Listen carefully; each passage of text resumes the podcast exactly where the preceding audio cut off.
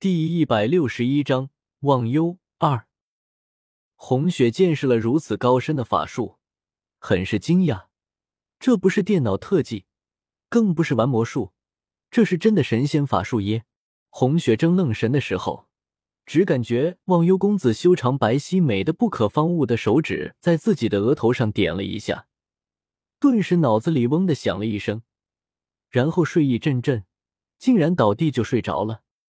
忘忧公子将倒在地上的红雪抱起，将她送回了卧房，放在床上，盖好被子，看着她安静的睡颜，喃喃的说：“好不容易得了这次机会，我宁愿遭受身边责罚，也不愿你从此离去。你可还记得，从前的那三年里，你我相处的是多么的开心？那是我千百年来从未有过的开心。直到你离开了之后。”我才知道你对我有多重要。一个妖孽一般的神仙，一个名为忘忧公子的神仙，就这样动了凡心。虽然名为忘忧公子，可是每个人的忧愁，只有自己明白。修炼的时光是枯燥无味的，神仙的生活是寡淡如水的，日升日落是没有感情的。世人都觉得神仙自在逍遥。可诗人哪里明白，神仙没有七情，没有六欲，尝不到喜怒哀乐。他的生活就像他身上雪白的衣衫一样，一片空白，没有其他的任何色彩。十一年前，上仙派了一个镇守恶灵山的任务给他，同时给他说，他的尘缘未了，有一桩劫难要去经历，让他经历了此番劫难之后，再回天庭。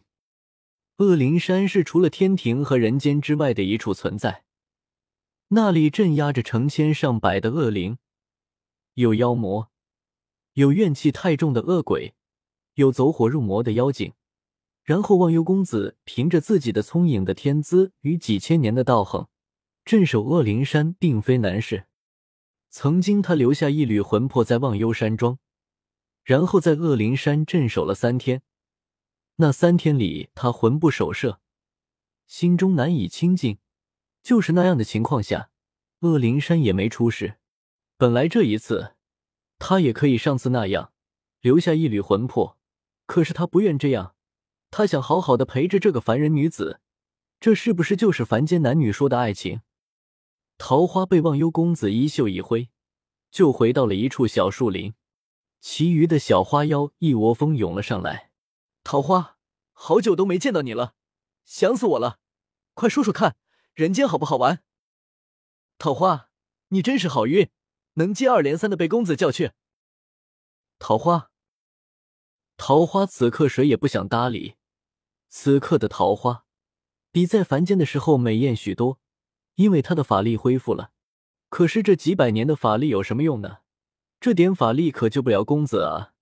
桃花甩开那些喋喋不休的花妖，独自找了个僻静的地方坐着，自言自语：“公子这下可真的动了凡心了，这可怎么办啊？我怎么样才能救他啊？”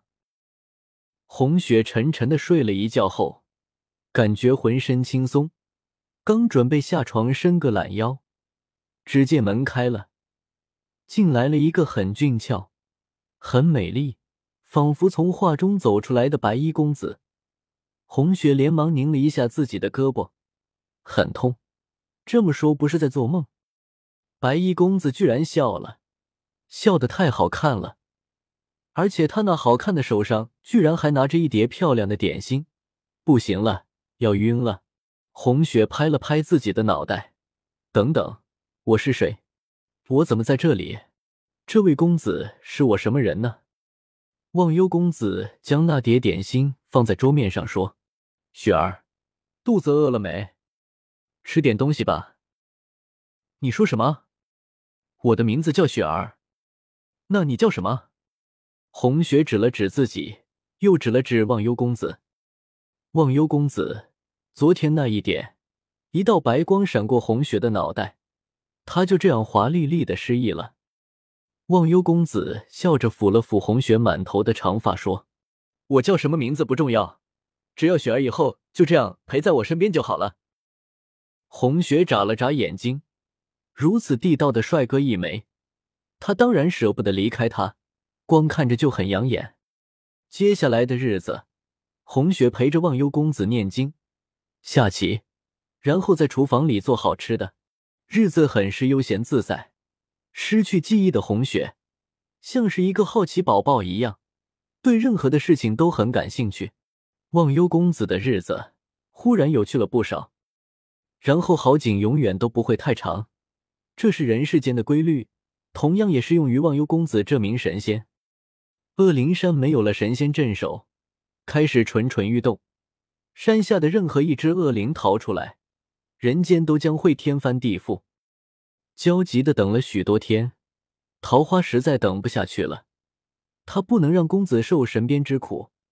围着忘忧山庄转悠了许久，皇天有眼，桃花终于找到忘忧山庄的结界的一处破绽，偷偷的溜了进去。这天，红雪正在拿着一本书。认字，这失忆失的太彻底了，连字都不认识了。小姐，你真的不能再待在山庄里了，我送你下山吧。桃花对着失忆后的红雪说。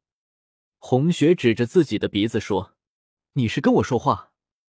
我们从前认识，可是从前的好多事情，我都不记得了。”桃花没想到。公子竟然用这样的法子将小姐强留了下来，看来公子这次真的危险了。于是便对红雪说：“小姐，你看你在这山庄都玩腻了，我带你下山去吧。”红雪虽然失忆，但是智商没有丢失。陌生人不能相信，可是眼前的这个小姑娘，看着自己的眼神没有别的因素，反倒是关心多一些。也许她真的是自己从前的朋友呢。再说自己在这空荡荡的山庄里住了快一年了，虽然有个貌美非凡的男人陪着，可是再好看的花看久了也会腻啊。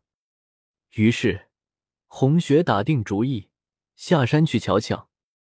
桃花将红雪送到了山脚下，便返回了山庄。小姐这次下山，只身一人，还失去了记忆。固然不怎么安全，可是相比起公子要受的神鞭之苦，确实好了很多。怪只怪自己的道行太低，做不了太多的事情。红雪下山不久，忘忧公子便发现了他发疯一般在山庄里四处寻找，正疑惑的时候，看见了桃花，便问他：“你可知雪儿去了哪里？”桃花没有回答这个问题，他跪了下来。面露凄色，公子，桃花求求你，你快回去恶灵山吧，再迟只怕就要闯祸了。忘忧公子忽然明白了几分，原来是你，是你将他送走了。